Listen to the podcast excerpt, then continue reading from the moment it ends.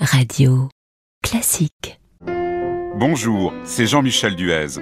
Je vais vous raconter l'histoire de l'un des plus grands triomphes de Donizetti, l'élixir d'amour, un opéra qui mêle humour et amour. Bienvenue dans Backstage, le podcast de Radio Classique qui vous fait découvrir le secret des grandes œuvres.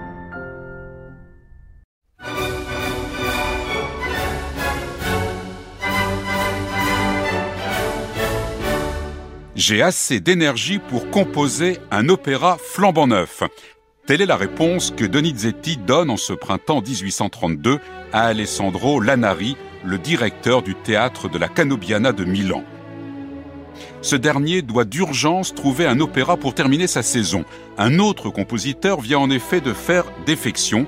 Lanari se tourne vers Donizetti et lui propose, pour tenir les délais, de remanier l'une de ses précédentes œuvres. Mais Donizetti refuse, estimant qu'il est en mesure de proposer un nouvel opéra.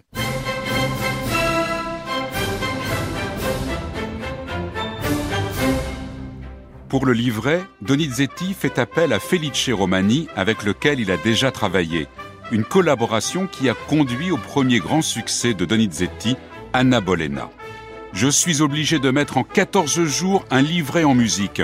Je t'accorde une semaine.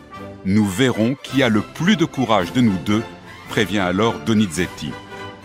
Romani s'exécute et adapte de manière fidèle le livret d'un opéra français, Le Filtre d'Aubert, et qui avait rencontré d'ailleurs un beau succès à l'Opéra de Paris un an plus tôt, en juin 1831. Dans les faits, il faudra un peu plus de 14 jours à Donizetti pour écrire l'élixir, très certainement un mois, ce qui témoigne tout de même d'une fabuleuse capacité de travail, aidée, il est vrai, par des emprunts à plusieurs de ses opéras antérieurs, mais à l'époque, c'est monnaie courante. La première a lieu le 12 mai 1832, et comme les spectateurs parisiens du filtre, le public milanais succombe lui aussi à cette histoire d'amour qui, pour une fois, à l'opéra, finit bien.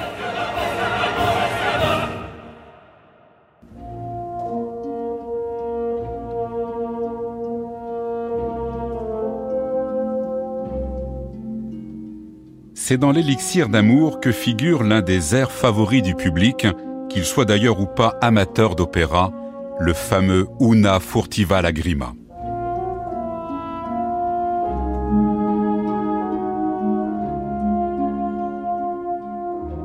Cet air de Nemorino, le jeune paysan amoureux de la riche héritière Adina, est devenu le morceau incontournable de tous les ténors, très souvent chanté en concert.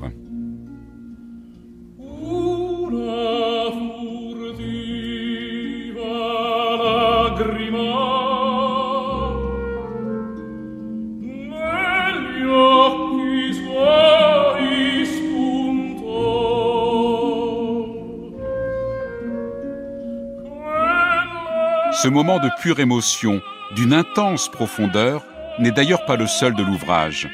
Il y a aussi la prière amoureuse que le même Nemorino adresse à Adina, qui le dédaigne et lui préfère le fringant sergent Belcor.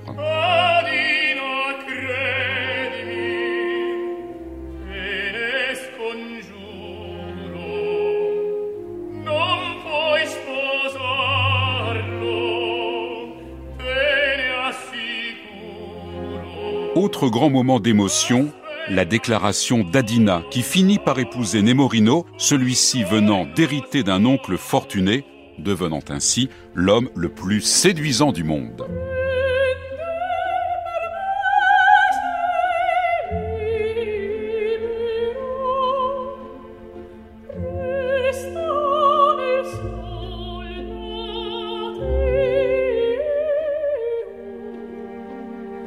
Ces airs dans lesquels s'exprime la profondeur des sentiments feraient presque oublier que l'élixir d'amour est un opéra bouffe, une comédie légère dans la lignée de celle de Rossini.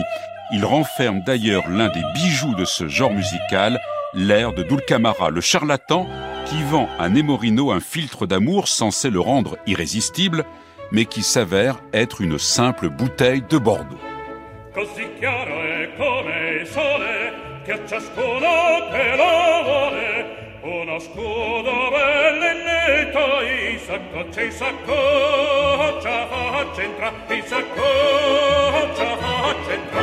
Cette bouteille de Bordeaux va surtout provoquer la gaieté de Nemorino, qui du coup va feindre l'indifférence face à Adina, laquelle sera piquée au vif, ce qui donnera un échange aigre-doux entre les deux jeunes gens.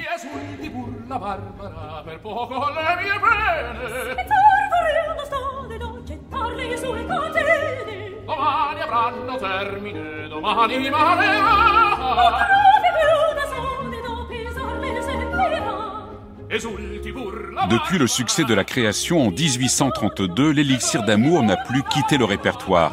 Donizetti composera d'ailleurs deux autres opéras dans cette même veine, La fille du régiment et Don Pasquale, eux aussi passés à la postérité.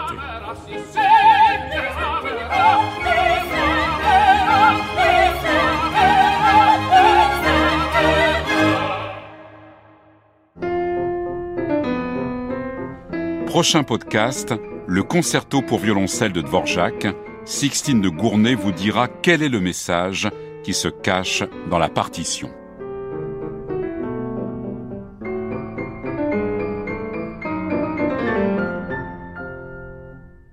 Radio Classique